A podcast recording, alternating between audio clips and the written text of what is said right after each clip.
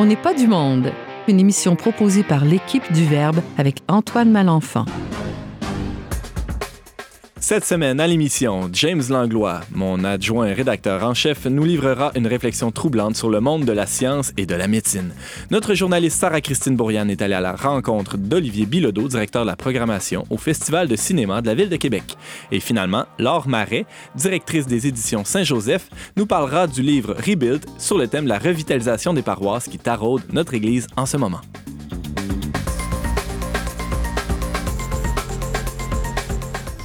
Bonjour à tous, bienvenue à votre toute première émission de On n'est pas du monde, votre magazine culturel catholique. Je m'appelle Antoine Malenfant, je suis rédacteur en chef pour la revue Le Verbe et je serai votre animateur pour cette émission.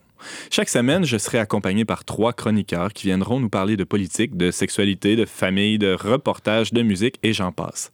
Alors pour commencer en beauté, je suis accompagné par James, mon adjoint et rédacteur en chef à la revue. James, tu as lu un article récemment qui t'a un peu euh, jeté par terre, qui t'a stupéfait, c'est vrai?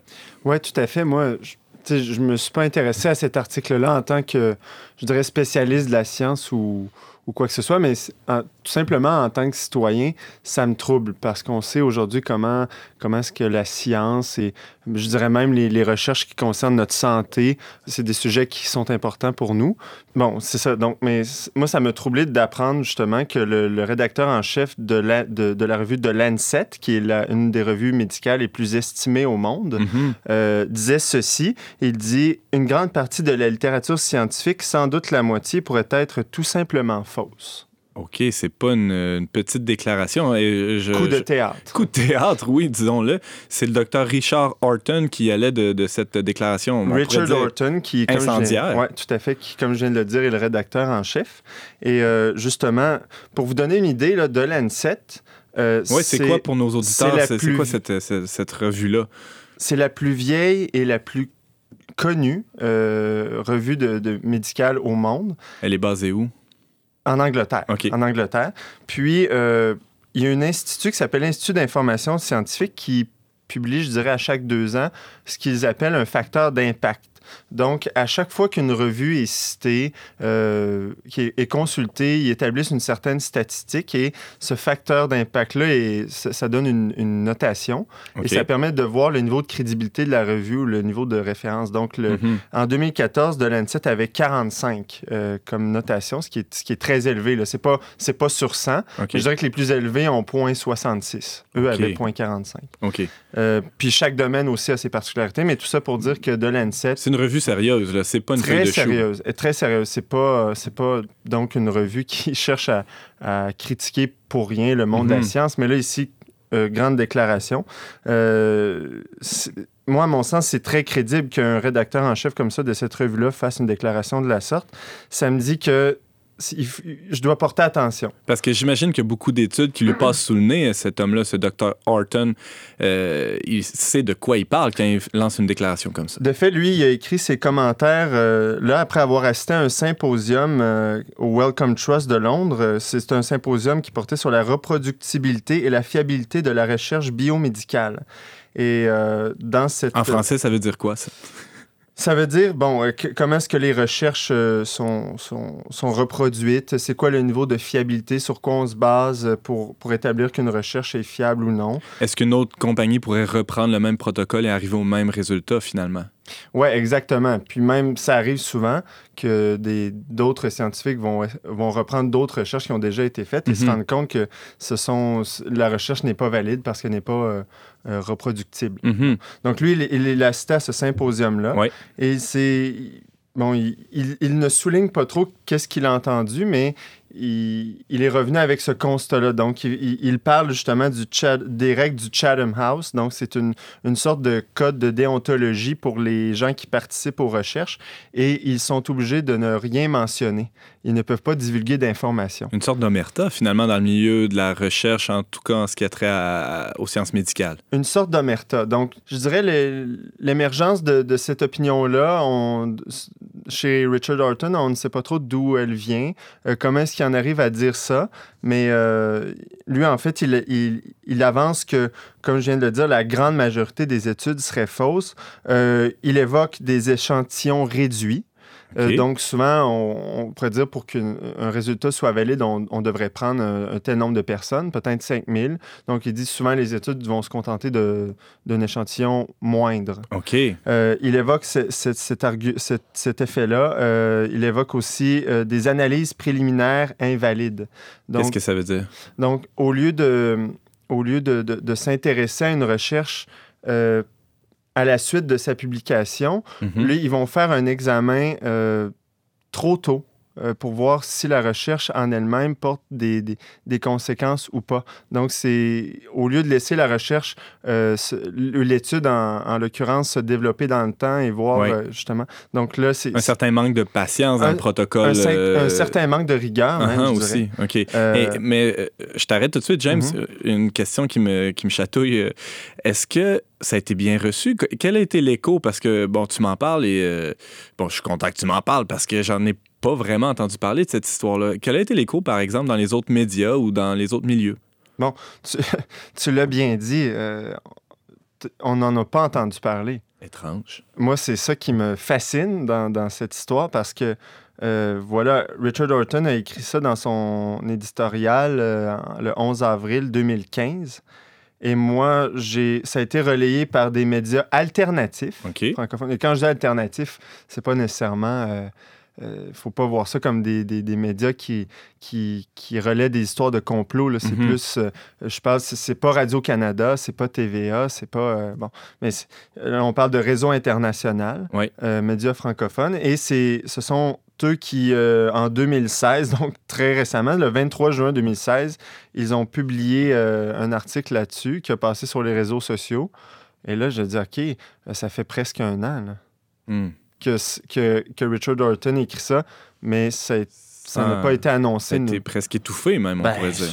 je veux pas, je veux pas avancer ça, mais quand Ouais. même, c'est- étrange. Pourquoi est-ce que les grands médias n'en ont pas parlé? C'est assez étrange parce que aussi on apprenait euh, récemment dans la presse qui, euh, qui elle-même citait le British Medical Journal qu'il y a plusieurs personnes, et, et même vous, euh, vous pourrez nous, nous en parler plus en détail, mais euh, je pense, James, qu'il y a plusieurs personnes qui sont décédées suite à des erreurs médicales aux États-Unis dans les dernières années.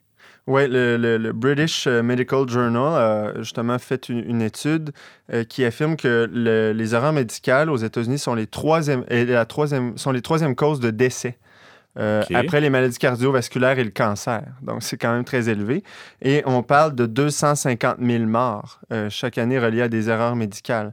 Puis même les, les, les scientifiques qui ont, qui ont publié ça disent que c'est même sous-estimé comme chiffre. Plutôt conservateur comme estimation, ça pourrait aller Ouais. même jusqu'à quoi, 300, Ah, ben, 400 000 pourquoi morts? euh, allons-y. Mais, euh, mais voilà. Alors, qu'est-ce qu'on qu'est-ce qu'on doit conclure de ça? C'est mieux de pas aller à l'hôpital quand on est malade? Non, mais bon, les, les- les causes qui sont évoquées, euh, on parle d'erreurs de diagnostic, OK. d'une part, euh, surdose de médicaments, et en troisième lieu, des soins fragmentés. Euh, ce qui veut dire euh, un mauvais suivi euh, des patients, des soins inadaptés, sans doute. bon. Mais eux, ce, que, ce que les, les- les gens de- qui ont publié cette étude recommandent, c'est d'avoir une approche scientifique plus fiable. Ah, Mhm. ce qui fait très fortement écho à ce que Richard Horton avance. En effet.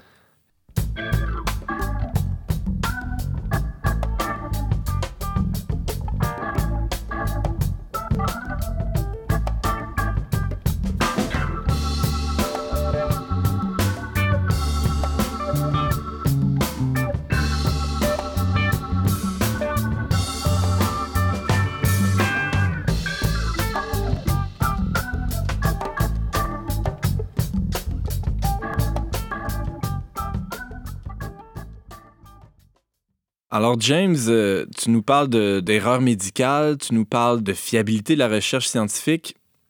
C'est un peu troublant tout ce que tu nous, tu nous révèles là. En fait, c'est là, on, parlait de, l'article de The Lancet, de l'article dans, dans le British Medical Journal.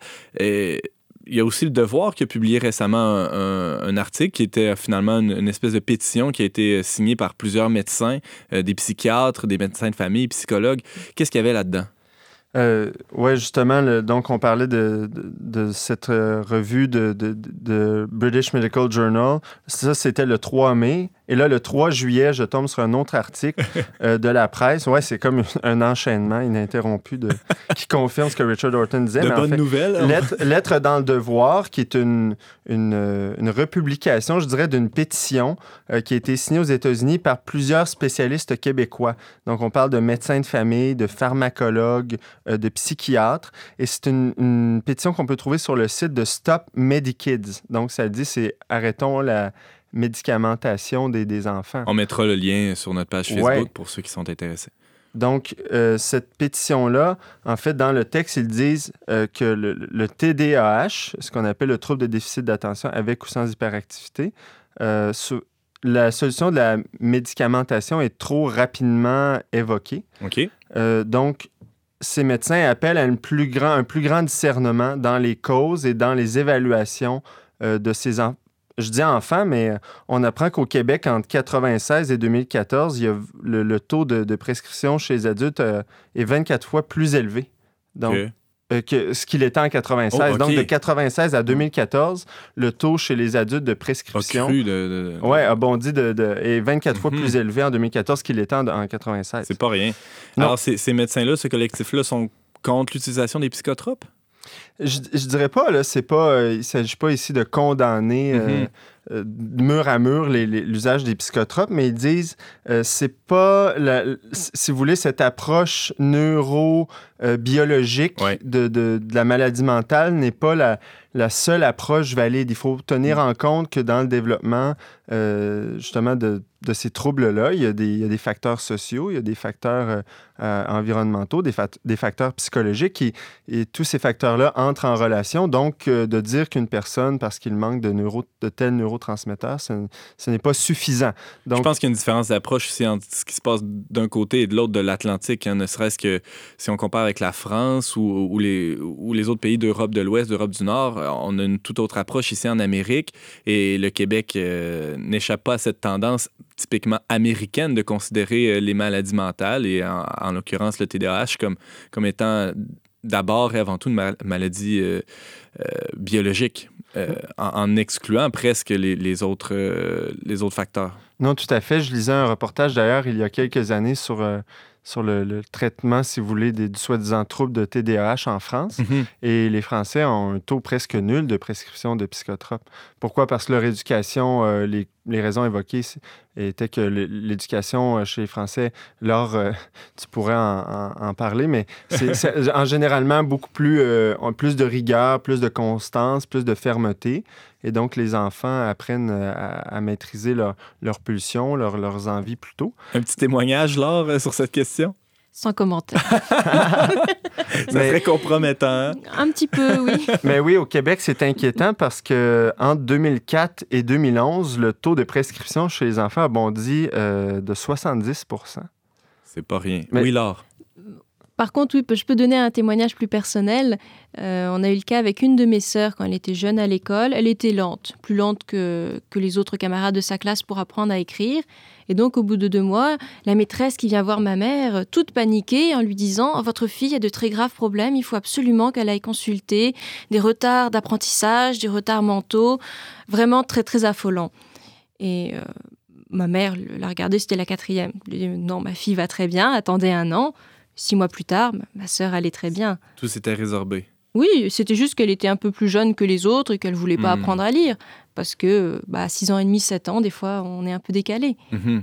Mais Justement, puisqu'on est dans le registre plus personnel, euh, je dirais une des, une des motivations qui me qui, qui m'amène à m'intéresser à ce genre de, de déclarations et d'articles, c'est que même moi, quand j'ai quand j'étais plus jeune, euh, là on parle dans les années 90, euh, à l'âge de 3-4 ans, à la garderie, euh, on, a dit à ma, on a dit à ma mère, euh, on, on va médicamenter vo- votre enfant. Mhm. Pourquoi? Parce que j'étais plus, plus agité, peut-être euh, plus troublé. Mais bon, il y a toute une réflexion à avoir ça. Puis, comme j'ai j'ai étudié un peu en enseignement primaire, j'ai été dans des stages, j'ai été en contact avec des milieux scolaires où j'ai vu des enfants complètement, des enfants de 7-8 ans complètement, euh, complètement euh, gelés là, sur, Mhm. des, sur la... Mais parlons-en justement, parce que le, le premier article auquel on faisait référence dans The Lancet, le, le rédacteur en chef de The Lancet, qui, on, on rappelle sa notoriété, a affirmé euh, sans équivoque que les pressions de l'industrie pharmaceutique sont assez fortes pour qu'il y ait une, une médicalisation accrue de, de, de, plusieurs problèmes de santé. Mais on a évoqué aussi d'autres articles, d'autres chercheurs qui se sont penchés sur cette question-là. Et quelles sont les alternatives finalement? Est-ce qu'il y a d'autres solutions que, que, prendre une pilule? Hein? Qu'est-ce qui est proposé par ces, docteurs-là, ces pharmaciens-là dont il est question dans la dernière pétition, par exemple? Bon, moi, selon mon humble avis, je pense que d'abord, il faut, euh, prendre conscience de l'état de la science, de l'état de, l'état de la recherche et tout ça, et développer un esprit critique. Mm-hmm. Donc, avant de, de, suivre les, les modes, euh, parce que Richard Horton dit que justement, le, problème de, la recherche scientifique, c'est un, un, conflit d'intérêts flagrant euh, qui cherche à justement se prioriser souvent l'industrie. Mhm. Donc, euh, il faut être conscient de ça. Il faut remettre ça en question. Ta question, Antoine, me fait penser justement à un autre témoignage que j'ai lu euh, dans la presse. Gilles Simard, qui est un journaliste et un père aidant des gens en santé mentale, il témoigne avoir vécu 35 ans de dépression. Euh, qui a comme dépression qui a commencé dans les années 70 et donc il a vécu plusieurs types de thérapies. Euh, Mhm. euh, on parle de tout le monde connaît les fameux électrochocs, etc. Et finalement, après 35 ans de traitements euh, médicaux, euh, de, de, de, De médicaments. de beaucoup, médicaments, beaucoup, euh, sa vie n'avait pas changé et euh, il s'est mis à rencontrer vraiment des personnes plus spécialisées dans un autre type d'approche, euh, peut-être plus une approche psychologique. euh, Mhm. Je crois qu'il y a eu la rencontre d'un psychologue en particulier qui, qui était déterminante dans son cas, de ce que j'ai lu. Tout à fait. Mhm. Puis il dit, bon, cette, il- cette personne-là l'a invité justement à avoir des meilleures habitudes de vie. Il dit que maintenant, il vit sans médication euh, de manière tout à fait heureuse et équilibrée. Euh, Il parle de, euh, justement d'une pratique plus régulière du sport. Et il va même jusqu'à parler de méditation. Bon, qu'est-ce qu'il entend par méditation? On- C'est obscur, mais ça peut être toutes sortes de choses, là, mais euh, quand même, je pense qu'il y a une question d'intériorité là, là-dedans. Merci beaucoup, James, de, de ces éclairages. On va lire ça attentivement. On va continuer de garder l'œil ouvert. Merci beaucoup. Merci.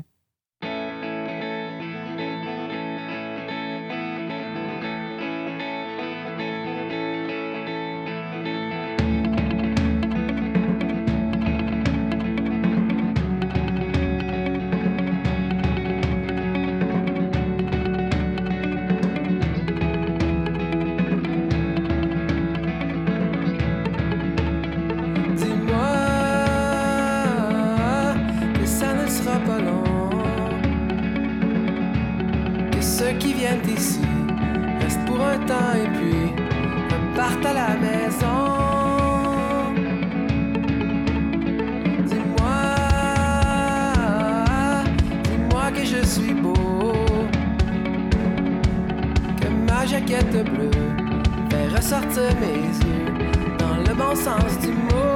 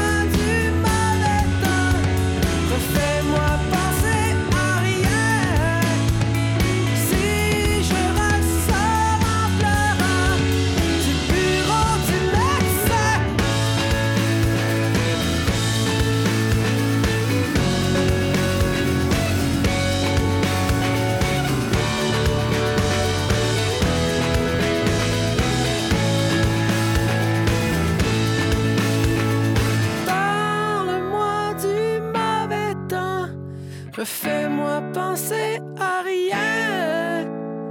Si je ressors en pleurant du bureau du médecin.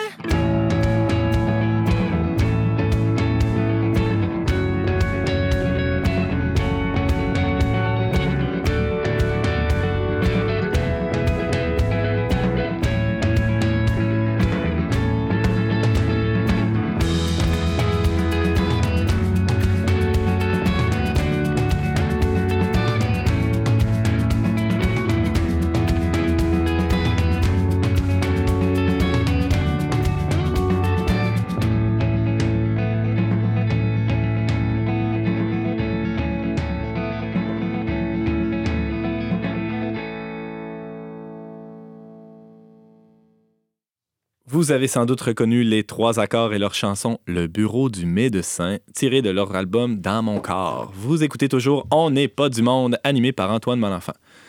Nous sommes présentement à mi-chemin du Festival de cinéma de la Ville de Québec, qui a commencé le 14 septembre dernier et qui se terminera samedi prochain, soit le 24.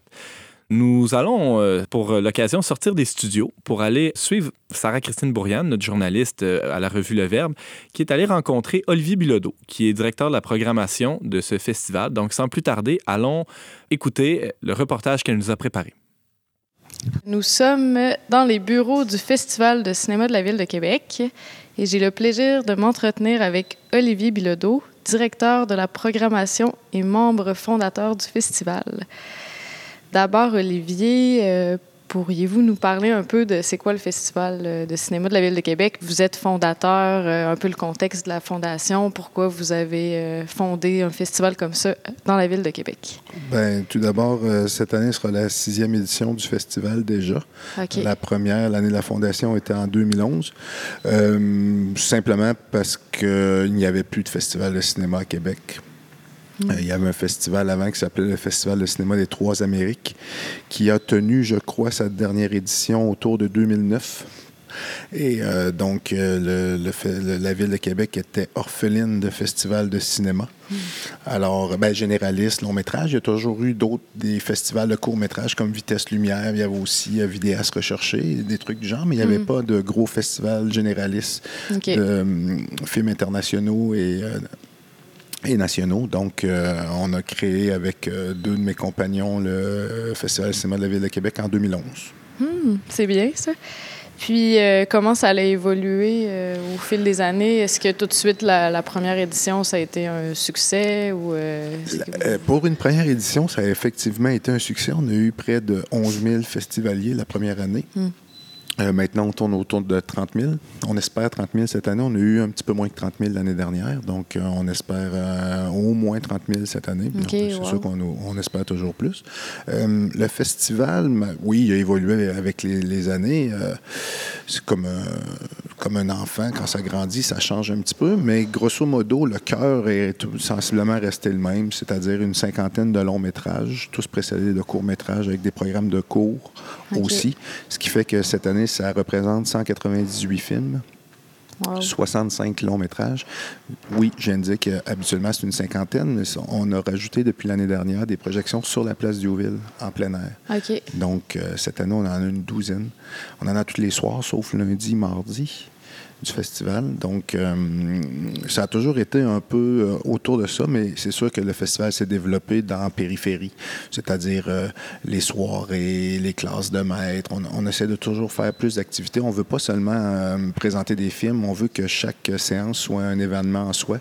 Donc, euh, c'est ça qu'on travaille et qui, qui se développe avec les années. OK. Puis euh, ces films-là que vous... euh, ben, les offres de films que vous avez, est-ce que vous accordez une plus grande place au cinéma québécois ou euh, d'où viennent les films que vous recevez? Euh, C'est euh, Oui. quoi un peu... Comment la composition des, des types de films que vous avez? Euh, dans les premières années, euh, le- tous les courts-métrages étaient québécois. OK. Et avec le temps, on a commencé à intégrer des, des cours internationaux. Mais encore aujourd'hui, je dirais que 70 à 75% des courts-métrages sont québécois. Euh, dans les longs-métrages, euh, c'est toujours un peu... euh, c'est toujours à peu près de 20 à...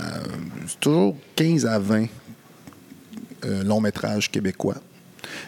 Puis, euh, ce qui a changé beaucoup, c'est qu'on a, les- on a des longs métrages locaux maintenant de la ville de Québec. Ça, ça, ça, c'est c'est- ce qui a changé beaucoup avec la première année. Euh, les artisans ont comme grandi en même temps que le festival, donc il se fait plus de films de longs métrages à Québec depuis euh, notre première année. Alors ça, cette année, je crois qu'on en a quatre. Donc oui, et l'année passée aussi, on en avait six. Alors, puis oui, mais le, le film québécois reste, reste important dans la programmation. Mais en fait, c'est c'est pas, c'est pas quelque chose de spécifique au Festival Cinéma de la Ville de Québec. Que vous alliez n'importe où dans le monde, à- au Portugal, en Allemagne, aux États-Unis, euh, les, les- les productions là, nationales prennent toujours, toujours de- une bonne place. Ça fait partie de notre mission, c'est-à-dire montrer le cinéma d'ici. Oui, faire découvrir le cinéma d'ailleurs, mais supporter et montrer le cinéma d'ici aussi.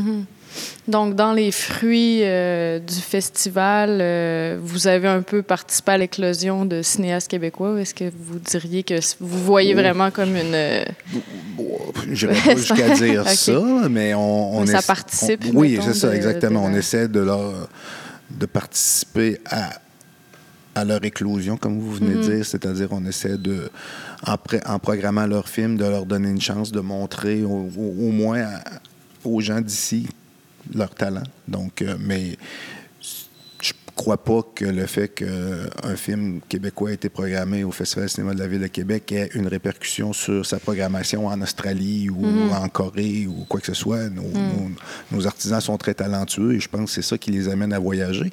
Mais nous, c'est sûr qu'on on, on se fait un point d'honneur de- d'essayer de, montrer leur travail ici à, à nos gens, à nos festivaliers.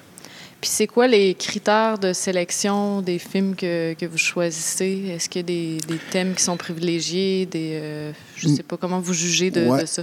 Euh, non, on est un festival généraliste. Oui, c'est ça que vous me Donc, euh, oui, c'est ça. Donc, on est, on, est le, on, on est le seul aussi festival de long métrage à Québec. Donc, on n'est pas comme à Montréal où ils ont 40 festivals. Donc, ils peuvent se nicher, avoir le festival latino-américain, avoir le festival de documentaire. Donc, non, nous, euh, on essaie d'a- d'avoir euh, une panoplie de tous les genres. Euh, c'est- sûr qu'on on, on programmera pas euh, 18 œuvres expérimentales parce que c'est un cinéma plus difficile à, à accéder, mais c'est sûr qu'il va en avoir. Euh, on essaie d'avoir de faire un beau mélange d'un peu de tout, de tous les genres, de toutes les durées aussi. Et, mais on se concentre sur trois, trois grands pôles de programmation, c'est-à-dire euh, euh, le cinéma euh, grand public, parce que oui, on fait du cinéma grand public au Festival du cinéma de la Ville de Québec, on trouve que c'est important. Du cinéma patrimonial, les anciennes œuvres, et le cinéma indépendant qui, depuis, depuis une dizaine d'années, euh, prend beaucoup d'essor compte tenu de la démocratisation des outils de production. Donc, euh, on essaie de faire une belle place au cinéma indépendant aussi.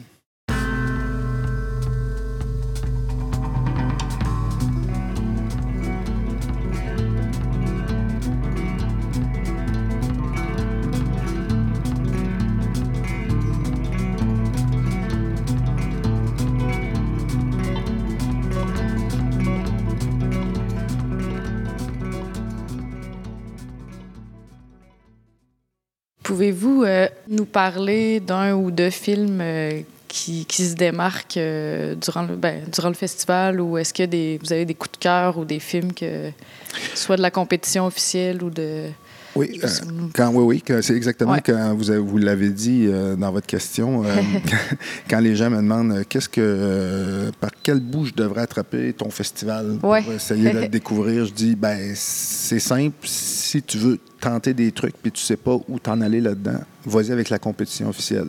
La compétition officielle, c'est neuf, neuf longs métrages cette année. Euh, tu as un film québécois, tu as des films de partout sur la planète. Euh, tu as trois productions qui, qui étaient. euh, deux productions qui étaient à Cannes. Donc, tu vois, tu as, des documentaires, tu as une animation. Donc, tu vas avoir euh, un peu de. un échantillon de ce que représente le festival, ce qu'est le festival. Donc, il y en a neuf. Si, si tu veux découvrir le Festival Cinéma de la Ville de Québec, je pense que c'est une belle façon de commencer. C'est les œuvres fortes. C'est des œuvres fortes, P-H-A-R-E, et ce sont des œuvres fortes aussi. Donc, euh, et il y a aussi, bien sûr, euh, le film d'ouverture, Ouais. qui est cette année le film de Chloé Robichaud, une euh, réalisatrice de chez nous qui vient de Cap-Rouge, Mm. donc Pays. Et le film de la remise des prix, le mercredi 21 aussi, qui est 1,54 de Ian England. Donc, ces deux films-là et la compétition, ça vous donne une bonne idée de ce à quoi ressemble le Festival cinéma de la Ville de Québec. OK. Mettons, ça porte sur quoi? Juste avoir une idée de- d'un film, euh, une description, mettons 1,54. euh. 1,54, c'est c'est un film très actuel. Euh, C'est sur l'intimidation à l'école secondaire. Donc, euh, Pays est un, une comédie sur la politique, OK.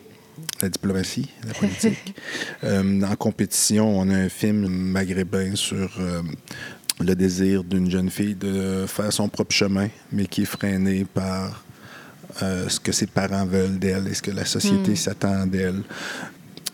Aquarius, un film brésilien, ça parle de- du combat d'une dame à vouloir préserver un immeuble contre euh, sa démolition et la construction de nouveaux condos. Donc, on, on est vraiment euh, dans toutes sortes C'est très d'univers. varié, Oui, oui, c'est très varié, c'est très actuel. Le cinéma est souvent un reflet de notre société. Donc, Mhm. euh, que, le film soit brésilien, allemand, québécois, c'est- c'est- ça nous parle toujours parce que c'est toujours c'est souvent un reflet actuel de, notre société. Mhm. C'est quoi les tendances qui, se démarquent dans le, le style cinématographique euh, actuel en, en 2016? Est-ce qu'il y a des modes? Est-ce qu'il a... Je dirais que ben, c'est sûr que le, le cinéma est un. On oublie souvent parce que les États-Unis en ont fait un, un objet de marchandisation avec Hollywood et tout ça. là. On dit qu'un bon film, un film est bon parce qu'il a rapporté tant de millions de dollars au box-office, mais faut, on oublie souvent que des films, ce sont des œuvres d'art. Et comme dans n'importe quel domaine artistique, euh, les artistes sont inspirés par toutes sortes de choses. Mais je dirais qu'avec le cinéma indépendant, il y a beaucoup de la chronique de la vie Hmm. qui, qui se dégage beaucoup. Beaucoup de des films où on voit les gens évoluer, vivre, sans nécessairement qu'il y ait un milieu, un début, une fin à l'histoire, Mm. avec une chute, avec euh, un problème à euh, surmonter. C'est plus Une tranche de vie ou ça, un instant qui, on- euh, Oui, c'est ça. On capte le moment. euh, comme euh, on a un très beau film euh, où le personnage vit un deuil et on, on le suit pendant les trois années après son deuil, mais sans que il se passe nécessairement quelque chose, qu'il y ait quelque chose à surmonter. C'est juste, c'est sa vie. Donc, Mhm. après, après le deuil, c'est comment il, comment il vit ça, lui. Donc, il y a- il y, a beaucoup cette tendance-là, surtout dans le cinéma indépendant. Et le cinéma indépendant prend de plus en plus de place. Donc, Il n'y a pas nécessairement de jugement ou de morale à en tirer, mais on essaie de présenter une, Exactement. une facette d'une le réalité. réalisateur, ouais, c'est ça. Le réalisateur nous raconte son histoire à lui Hmm. et à toi de, de- de l'apprendre, de voir qu'est-ce que ça te raconte, qu'est-ce que ça te dit, cette histoire-là. Lui, c'est comme ça qu'il vit son deuil. Puis, c'est ça. Il n'y a, pas de- il y a pas nécessairement d'obstacle à surmonter, ne serait-ce que la mort de, de son amoureuse. Mhm. Puis euh, pourquoi, mettons, voir un film en festival plutôt qu'en salle? Y a-t-il une différence ou qu'est-ce que ça apporte de plus? Premièrement, euh, comme j'ai dit tantôt, on essaie d'événementialiser les projections, c'est-à-dire Ouais. on a souvent des invités. Il y a souvent des discussions après les films. Donc, on OK. c'est pas seulement une présentation de, de films. Donc de- le réalisateur est présent. Le, réalisateur, les artisans du film, les comédiens, euh, des fois c'est le scénariste, des fois c'est le producteur, des fois c'est les, les acteurs, des fois c'est tout ce monde-là aussi. Mhm. Donc, euh, on essaie toujours d'avoir un invité par film. C'est pas toujours possible. Ouais. Mais bien sûr, il y a ce côté-là. Et euh, l'autre chose que je dirais, euh, il y, a- il y a deux choses. Il y en a une, les films qui vont sortir en salle après, éventuellement. C'est ça, parce qu'il y a une suite. euh, Oui, c'est ça. Il y, en- il y en a, je dirais, qui. Les films québécois, les films distribués par des, des distributeurs ici, vont éventuellement sortir en salle. Donc, vous avez la chance de les voir avant tout le monde. Mais surtout, c'est ceux qui ne sont pas distribués ici, ceux qu'on va chercher à l'international, ceux qui ne seront jamais montrés en cinéma commerciaux, Hmm. Qui seront. C'est votre seule chance de les voir, c'est ici. Donc, Ouais, c'est ça qui différencie un festival, surtout. C'est Ouais, la ouais, rencontre avec les artisans et la chance de voir les films que vous n'aurez jamais d'autres Mhm. occasions de voir. À moins que vous soyez très, très bon et que vous sachiez pirater sur Internet. mais euh, Puis peut-être euh, une dernière question. euh, c'est quoi que ça amène du cinéma dans, dans une vie ou à Québec? Qu'est-ce que ça change pour une ville, je sais pas, d'accueillir un festival? Vous, avez, vous en avez un peu parlé tantôt, Oui. mais peut-être plus d'une manière euh, philosophique ou existentiel. Ben, comme, comme j'ai dit tantôt, le- Ouais. le- le- les films sont des œuvres d'art, comme une peinture, comme une Mhm. chanson, comme euh, une danse, comme n'importe quelle autre œuvre d'art. Je veux dire, quand, quand la personne la regarde, ou ça va changer de quoi, ça va lui parler. Mhm. Des fois, il y a des œuvres d'art qui ne te parlent pas, il y a des films qui te parlent moins. Mhm. C'est la même chose, mais ça, ça va changer ta vie dans le sens que une chanson, il y a des chansons que, qui, qui, qui, qui remémorent beaucoup de souvenirs, qui, font en sorte que, que tu vas prendre des, telle ou telle décision dans la vie à cause d'une chanson, mais le film, c'est la même chose. Donc, euh, je crois que c'est nécessaire dans, dans une ville, dans la vie culturelle d'une ville d'importance comme Mhm. Québec, d'avoir son festival de cinéma. Bon, ben super, on va, on va venir faire un tour, je l'espère. Ben oui. merci beaucoup, Olivier. Merci à Bonne vous. Au journée. On vient d'entendre euh, la voix d'Olivier Bilodeau, qui est directeur de la programmation au Festival de cinéma de la Ville de Québec. Il est interviewé par euh, notre journaliste Sarah-Christine Bourriane. Je ne sais pas si vous avez remarqué, mais dans la revue Le Verbe du mois de, juillet dernier, il y avait une, jolie jeune femme en page couverture qui s'appelle Noémie Brassard. Alors, euh, peut-être que vous avez eu l'occasion, en tout cas, son film Enjambé était diffusé samedi dernier durant ce festival-là. Il y aura d'autres occasions. Je sais que le film va se promener au Québec dans, les prochains mois. Donc, restez à l'affût. C'est un, très joli film sur euh, les périodes de transition euh, que, peuvent être, par exemple, l'adolescence dans la vie d'une jeune fille. Trouble so hard. Ooh, Lord, my trouble so hard. Don't nobody know my trouble but God. Don't nobody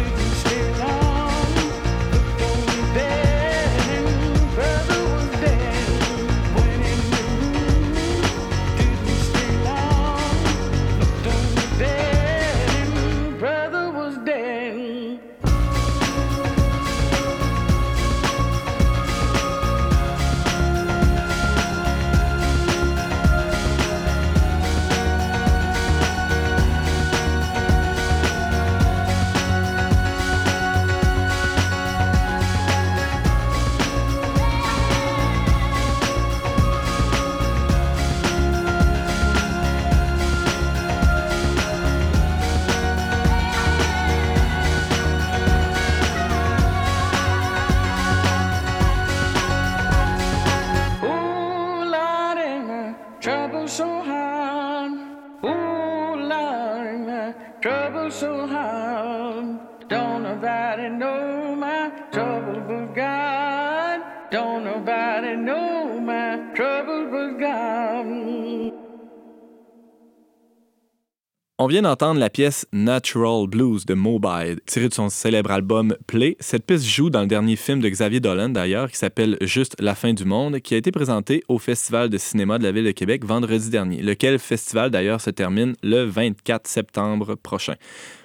Dans un tout autre ordre d'idée, plus près de la réalité ecclésiale, voire paroissiale, euh, on peut être tenté de, de- de chercher parfois des solutions magiques ou d'avoir la tentation de la- trouver la pilule qui va régler tous les problèmes de la décroissance de la pratique religieuse. Laure Marais, euh, tu t'es penché sur la question. Tu as lu attentivement, je pense, deux livres qui sont en train de devenir des incontournables dans la littérature ecclésiale. Des best-sellers. Des best-sellers, hein, c'est vrai? Ouais, clairement. Euh, les deux livres en question s'appellent Rebuild, Histoire d'une paroisse reconstruite, Mhm. de Michael White et Tom Corcoran, un prêtre et un agent de pastoral euh, qui habite à Baltimore. Et le deuxième, Le manuel de survie pour les paroisses, de James Malone, qui habite à Halifax. Déjà, le, le- le titre du deuxième laisse entendre qu'il y a une technique euh, infaillible pour régler tous les problèmes de, de votre paroisse. Est-ce que c'est ça qu'on retrouve dans le livre ou euh, il y a autre chose? Oui et non. D'une part, c'est clair que les gens en paroisse, comme dans beaucoup d'autres milieux, Ouais. veulent des solutions claires à leurs Mm. problèmes. Ils ont des problèmes, des choses qui fonctionnent pas, une pastorale sacramentelle qui est difficile à mettre en place, euh, euh, une fréquentation de la messe qui, qui diminue et qui- ou qui s'effondre carrément. Ouais. Ils veulent des solutions clés en main. En même temps, le message de ces deux livres, c'est de dire il n'y a pas de solution clé en main qui existe réellement. Il faut aller beaucoup plus loin, il faut aller creuser beaucoup plus profondément dans notre vision de la paroisse, dans notre idée euh, de la paroisse, et transformer cette vision-là, la changer, pour pouvoir véritablement changer quelque chose sur le terrain. Mais pour pouvoir la changer, euh, j'imagine qu'il faut d'abord faire une espèce de diagnostic où, euh, où, où est où le bobo, qu'est-ce qu'il y a à changer finalement? Parce que je pense qu'en tout cas, pour, pour la, réalité que je connais, qui est, celle du Québec, la, paroisse se vit, euh, bon, tu l'as évoqué, dans une espèce de dynamique de je, je- je vais faire attention à ce que je dis, mais de, euh, de distribution de sacrements euh, ou de, de- presque de consommation. Est-ce que c'est le constat qui est, qui est fait dans ces livres-là aussi? Oui, les deux livres commencent par euh, poser un diagnostic. OK. Comme tu dis, pour avoir une solution, il faut d'abord savoir c'est quoi le problème. Mhm. Euh, tous les deux vont effectivement euh, nous dire que l'Église a suivi la société dans son évolution, ce qui est plutôt Mhm. normal jusque-là, Mhm. et que donc elle s'est pliée à la société de consommation. Nous sommes des consommateurs, désolé de vous l'annoncer. Enfin, moi, je sais que j'en suis une. Et euh, nous James sommes, se réveille. et euh, nous sommes devenus des consommateurs extrêmement exigeants. Ah ah. Alors, nous consommons du religieux comme nous consommons du cinéma. Sans même s'en rendre compte parfois, non? sans s'en rendre compte du tout. Ah C'est ah. c'est vraiment acquis dans nos habitudes. Ouais. Et donc, euh, nos- le, pe- le personnel en paroisse s'est habitué à ça, s'est adapté à ces désirs de consommation. Et souvent, on va voir qu'on a arrêté de faire de l'évangélisation, qu'on a arrêté de proposer le message du Christ, le message évangélique, et qu'à la place, ben, on propose des sacrements, des divertissements pour les enfants, une belle église pour faire un beau mariage, un certain contenu spirituel, un certain accompagnement dans les cas des, des maladies, des souffrances, des problèmes. Mhm. Mais c'est une fragmentation d'une certaine de l'offre en fait. Voilà. Donc, tu, tu, euh, si je comprends bien, bon, la, la- la paroisse a un peu perdu son identité, c'est ça? Son identité de- d'unité d'évangélisation, on pourrait dire? On peut dire ça comme ça, oui. Mais le pire là-dedans, c'est que la paroisse, elle n'est pas du tout taillée pour rivaliser sur le marché de la compétition de l'offre. Parce que quand vous proposez des sacrements, euh, d'aller à la messe euh, tous les dimanches et de donner de l'argent, bah c'est c'est pas très très vendeur. Quand face à ça, vous avez, mettons, pour les enfants le dimanche matin le hockey, euh, la culture, le cinéma, le Mhm. divertissement, les fins de semaine au bord du lac, euh, et pas de les suite. occupations qui manquent dans, un- dans une société de loisirs comme la nôtre. Non, pas du tout. D'ailleurs, c'est le problème qu'on peut voir avec euh, la pastorale sacramentelle pour les enfants. Encore beaucoup de parents vont souhaiter que leurs enfants fassent leur première communion. Donc ils vont être prêts à s'engager sur une année à ce que leur enfant participe à différentes activités pour qu'il puisse avoir son sacrement à la fin. Mais c'est très clairement un espèce d'échange monétaire Mhm. où je fais ça, ça, ça, en échange j'ai mon sacrement, puis ensuite, euh, ciao, bye. On- Mais on- d'ailleurs, on- ça va être rare qu'on va revoir la plupart de ces jeunes-là, de ces parents-là, dans, dans les célébrations, dans la suite de l'année. Euh, Est-ce que je me trompe? Non, c'est ça le problème. Puis c'est ce qui fait que c'est extrêmement difficile pour les gens qui travaillent là-dedans. Hmm. Parce que il n'y a pas beaucoup de fruits, et puis c'est difficile de Bon. faire un... Je te- je t'interromps, je me mets à la place d'un agent de pastoral qui nous écoute, Mhm. euh, qui travaille très fort pour euh, justement pour donner ces formations-là euh, sacramentelles et qui, oui, comme tu le dis, travaille d'arrache-pied, mais arrive avec quelqu'un qui ne reviendra pas à la messe ou au sacrement du pardon, aux autres sacrements. Qu'est-ce qu'on fait? Qu'est-ce qu'on peut lui dire à, ce- à ce- cet agent de pastoral, ce prêtre, cette religieuse qui, qui œuvre dans la paroisse? On peut lui dire qu'il existe d'autres solutions. C'est là le message d'espérance euh, de ces livres, que non, on n'est pas condamné, euh, parce que des fois, c'est on peut le vivre comme une condamnation, comme un désespoir, de dire les gens ont tellement changé que ce qu'on propose, ça leur parle pas, Mhm. puis quelle que soit la manière dont on le proposera, ça ne marchera pas, parce que euh, Jésus, c'est qu'Étienne, c'est dépassé. Ouais, il y a une tentation de la désespérance. Oui, voilà. Mhm. Euh, ce que vont proposer les, les deux livres dont je parlais, Que je le rappelle, c'est James Malone, Manuel de survie pour les paroisses, et Rebuild, des pères, euh, du père euh, Michael White Michael et Tom White Corcoran. et M. Corcoran, qui est son agent de pastoral, je pense. C'est ça, oui, son, son adjoint. Euh, ce que vont rappeler ces auteurs à la suite du pape François, Ouais. c'est qu'il faut revenir à l'identité de la paroisse. Le pape François, dans la joie de l'Évangile, nous rappelait que l'Église, si elle veut exister, si elle veut vivre, doit être missionnaire. Que Hmm. c'est ça sa mission, que c'est ça, qu'il faut qu'elle aille aux marges, aux périphéries. C'est la même chose pour la paroisse. Une paroisse qui va rester sur elle-même, qui va être un espèce de lieu de, de distribution, euh, qui va aussi euh, tomber dans une routine en essayant de survivre pour elle-même en système fermé, bah, ne peut pas exister très longtemps. Pour... euh, Il y a un danger de, confort ou de, situations qui, qui se répètent. Le pape l'é- l'évoque souvent, ça, attention de, de rester dans vos routines, dans, dans vos façons de faire. On n'a jamais fait ça avant, pourquoi on le referait, on le ferait différemment maintenant, oui, etc. exactement. Les, les deux, les auteurs en question vont reprendre ce discours-là Mhm. en dénonçant que dans la, la paroisse, bah, on a peu de gens qui se viennent encore à la messe régulièrement, puis on veut vraiment les garder. Mm. Alors on en prend soin. On les met dans un joli cocon. On leur donne tout ce qu'ils veulent. Puis là, ça peut être très varié. Un type de spiritualité, un type de musique, un type de prédication et ainsi de suite. Alors, ça part d'une bonne intention, mais finalement, il y a, un risque de dérive euh, à travers ça. Euh, oui, parce que d'une part, on ne fait pas grandir les gens. Mhm. On ne les pousse pas à se, à se dépasser. On ne les pousse pas à aller plus loin dans leur foi. Tu parles des gens qui, qui, qui- qui fréquentent, la fréquentent paroisse. déjà la paroisse Mhm. et qui euh, deviennent aussi, qui sont des consommateurs. Ce sont souvent les pires. Ils sont extrêmement exigeants. Ils veulent la messe de telle et telle manière. Et dès qu'on change un peu les choses, c'est terrible pour Je eux. me reconnais en tout cas dans ce que tu dis. Je pense qu'on peut tous se reconnaître là-dedans. C'est pour ça que c'est intéressant de lire ces Uh-huh. livres. C'est vraiment frappant. Puis le pire, c'est que par ailleurs, ça fait des systèmes qui sont pas du tout ouverts, qui sont incapables d'accueillir un nouveau. Mm. Ils vont beaucoup parler du fait qu'il faut s'intéresser à la personne qui habite sur votre territoire paroissial, qui ne va pas à la messe, et se demander, cette personne-là, comment est-ce que je peux faire pour qu'elle veuille venir et qu'elle se sente à l'aise de venir dans ma paroisse, dans mon église, Mhm. Et pas qu'une fois, mais qu'elles reviennent aussi. et Ouais. qu'elle revienne. Ouais. C'est c'est ça le point. Les seuls moments où euh, les paroissiens souvent vont, vont se faire interpeller par l'équipe pastorale pour le- les campagnes de financement. là. Oui, voilà, exactement. C'est pas exactement ça qui, va- qui va leur donner envie de venir. Mhm. Puis par ailleurs, bah, s'il n'y a pas un grand soin apporté, euh, mettons un curieux qui viendrait à la messe pour voir, essayer de demander Ah, qu'est-ce que, qu'est-ce que l'Église catholique propose, je voudrais voir ça, puis qui arrive dans une assemblée parsemée de gens qui sont tous à un mètre les uns des autres, qui ont l'air de dormir un peu, on n'est pas sûr. Le prêtre qui a pas l'air d'avoir préparé son homélie et la musique qui a pas vraiment l'air d'avoir évolué depuis 30 ans, bah, c'est sûr qu'il va même pas rester jusqu'à la fin, puis c'est certain qu'il va pas revenir non plus. Mhm.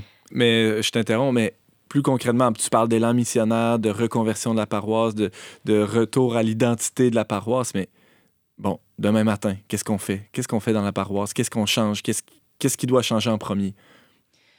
Ce qui doit changer en premier, c'est la vision de la paroisse. Il y a tout un travail av- avec une, une équipe réduite, euh, le, le- le prêtre, les agents de pastoral, les, les laïcs qui travaillent avec eux, qui sont impliqués, Mhm. pour Le ref- conseil de fabrique. le conseil de ouais. fabrique exactement, pour que les gens puissent redéfinir qu'est-ce qu'on est censé faire, pourquoi on est là, Mm. qu'est-ce qu'on veut faire, et de voir vraiment un, un travail de préparation de l'équipe qui peut durer une année, deux années, avant de passer à des choses concrètes.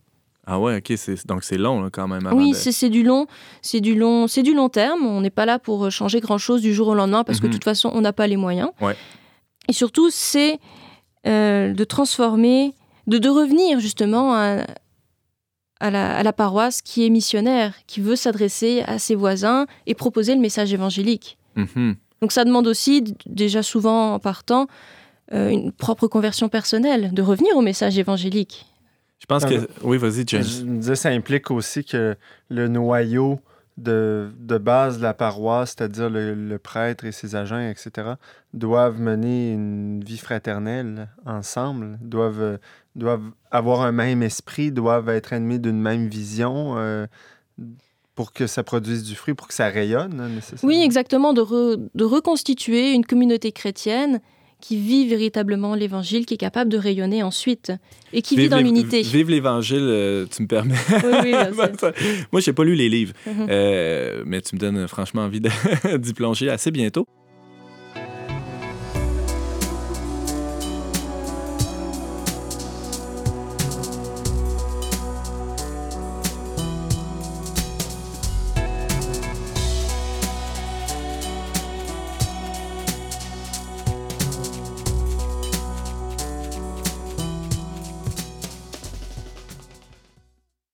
Mais est-ce que euh, on, parle de vivre l'Évangile C'est quoi concrètement là? Prier ensemble, euh, mettre en commun les biens. euh, ça, ça- ça va jusqu'où tout ça là? Parce que vivre l'Évangile, ça peut être interprété de toutes sortes de façons.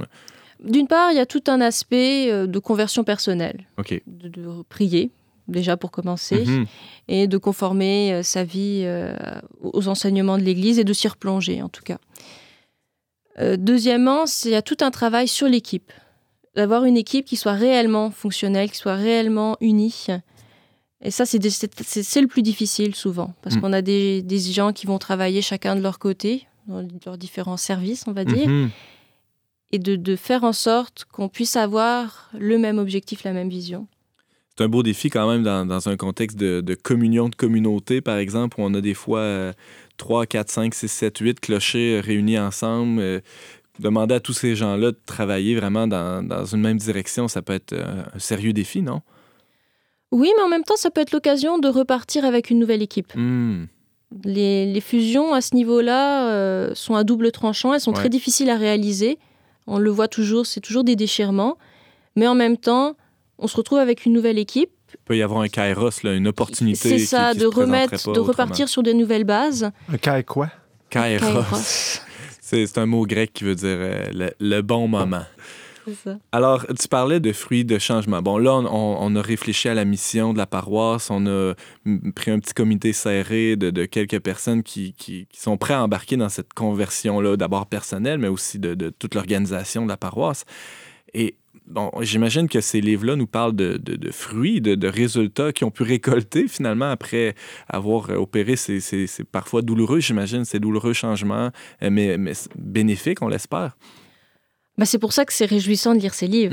C'est Mhm. parce que c'est des témoignages qui sont porteurs d'espérance, qui montrent que c'est possible et que c'est possible en grand.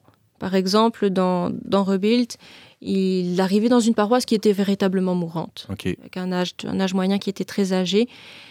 Et ils sont maintenant 4000 à aller dans- sur sa paroisse à chaque fin de semaine. Ok. 4000 personnes. Ça, ça se trouve aux États-Unis. hein? Ça, ça se trouve aux États-Unis. Ok. dans- Et il, euh, puis non seulement 4000 personnes qui vont à la messe, Mhm. mais sur ces 4000, il y en a 2000 qui sont impliqués d'une manière ou d'une autre. C'est pas rien. Non, c'est pas rien. Puis j'y suis allée l'année l'année passée. Ah, puis on voit que les gens. Euh, c'est une communauté qui est extrêmement fraternelle. Moi, c'est ça qui m'a frappé. Un très grand sens de l'accueil, un très grand professionnalisme aussi, Mhm. au niveau de la musique, au niveau euh, de tous les, les- les- les services qui sont plus organisés. Ils ont énormément de choses maintenant qui, qui existent. C'est une paroisse très complète. Ils font des œuvres de charité. Ils ont la catéchèse et la formation pour les enfants de 0 à 18 ans, euh, la formation pour les adultes et ainsi de suite. Ils ont vraiment pu développer beaucoup, beaucoup de choses en pastoral d'une manière très complète. Mais j'imagine qu'il faut faire attention de ne pas mettre la charrue avant les bœufs, c'est-à-dire que faut pas non plus viser à, à professionnaliser tous les secteurs de la paroisse ou encore à mettre de l'avant certaines activités sociales tant que cette première conversion-là des, euh, de l'équipe pastorale soit pas euh, du moins préparée ou, euh, longuement mûrie durant les, étapes préliminaires en quelque sorte? Oui, bah, ce qui est intéressant dans leur cas, c'est que avant d'avoir vécu leur conversion pastorale, ils ont passé cinq ans à travailler tous les deux énormément, à organiser des tonnes et des tonnes d'événements qui avaient un certain succès. Ils avaient des, des événements pendant le carême où ils avaient 300-400 personnes qui venaient. Mhm. Les curés euh, dans- de- des alentours euh, trouvaient leur programme très très bien et puis voulaient l'imiter. Ouais. Puis ils se sont rendus compte au bout d'un moment que ça ne portait aucun fruit. C'est-à-dire que les gens venaient, ils étaient très contents, mais c'était des consommateurs. Qui, qui- C'était bien beau, bien le fun, mais ça changeait pas la vie des gens. Non, c'est ça. Et à un moment, euh, Michael White a explosé À un moment- dans un de ces événements parce que des dames venaient se plaindre que la nourriture gratuite était mauvaise. Oh. Et il était à bout de nerfs. Puis ça... Là, là, il s'est dit non, je peux plus faire ça. Alors, montre- cette- ces dames-là lui ont rendu un grand service. Oui, elle lui a rendu un très grand service. Mais là, on voit bien la différence, que c'est pas faire des choses. Il faisait des choses, puis Uh-huh. Ouais. des, des choses de qualité plutôt Ouais, professionnelles. Mais il n'était pas dans le bon esprit, Hmm. puis ça l'épuisait. Ça, il y a comme une tentation aussi de vouloir prioriser la, la quantité plutôt que la qualité. Là, c'est un peu bizarre euh, à dire quand on parle d'individus, mais on- s'assurer que nous, d'abord, les prêtres et le, le- noyau, aient une vie en- vraiment enracinée dans, dans l'Église et dans le Christ, plutôt que de dire on va, on va essayer d'emmener le plus de monde à la messe, puis sans que ça, ça va être tous des consommateurs, mais il va y en avoir 2000. tu sais. Ça, serait un, un piège, ça? Oui, ça serait un piège. En même temps, c'est sûr que si vous avez vraiment 2000 personnes qui viennent sur votre paroisse et que Hmm. vous voyez qu'ils vivent, qu'ils ont une vie de foi, un cheminement, c'est une très belle chose. Absolument. Mais, Mais c'est pas tout. L'autre question que ça me pose aussi, c'est quand le pape dit euh, les, les pasteurs doivent euh, sentir, euh, comment est-ce qu'il dit, ils doivent sentir les, leurs brebis, là, ils doivent avoir leur, La même leur- odeur que la leur même odeur que leurs brebis. Euh, quand on est prêtre euh, dans une paroisse de 4000 personnes, euh, ça- on fait comment pour euh, connaître euh, Ah bah, on délègue énormément. Lui il se concentre sur ses prédications. OK. Il s'est dit, moi, je, je parle à tous ces gens-là toutes les fins de semaine. Ouais. Je dois vraiment soigner mes prédications. Tous les, beaucoup d'autres projets, il les chapeaute, mais très indirectement. Est-ce que tu as l'impression que lui connaît ses paroissiens? Oui, lui connaît ses paroissiens. Lui connaît ses paroissiens, mais en même temps, ils vont, ils, vont avoir, ils vont avoir mis en place, par exemple, un système de partage en petits groupes, en disant, c'est dans les petits groupes que les gens vont vivre véritablement la, Mm. la fraternité. C'est très intéressant. Donc, je rappelle les, euh, les, les- les références. On a James Malone qui a écrit euh, Manuel de survie pour euh, les paroisses. Ça a été publié chez Artege en français. Lui, il est basé à Halifax, je crois, euh, le, ça, le oui. père Malone. Et euh, Rebuild, qui, est, qui a été écrit par le père White et euh, son agent de pastoral, euh, Monsieur Corcoran. Euh, c'est publié aux éditions Saint-Joseph. Euh, maison d'édition dont Laure euh, est la directrice. Merci Laure pour ce petit segment euh, paroissial.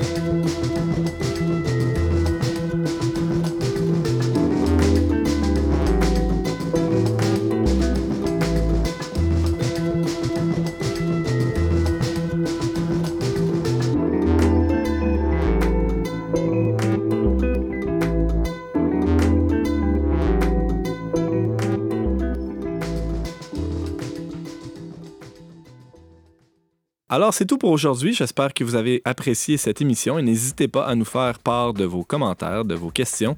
Vous pouvez faire tout ça sur notre page Facebook à On n'est pas du monde. Au choix musical, James Langlois. À la réalisation technique, Yannick Caron. À l'animation, votre humble serviteur Antoine Malenfant. Cette émission a été enregistrée dans les studios de Radio Galilée.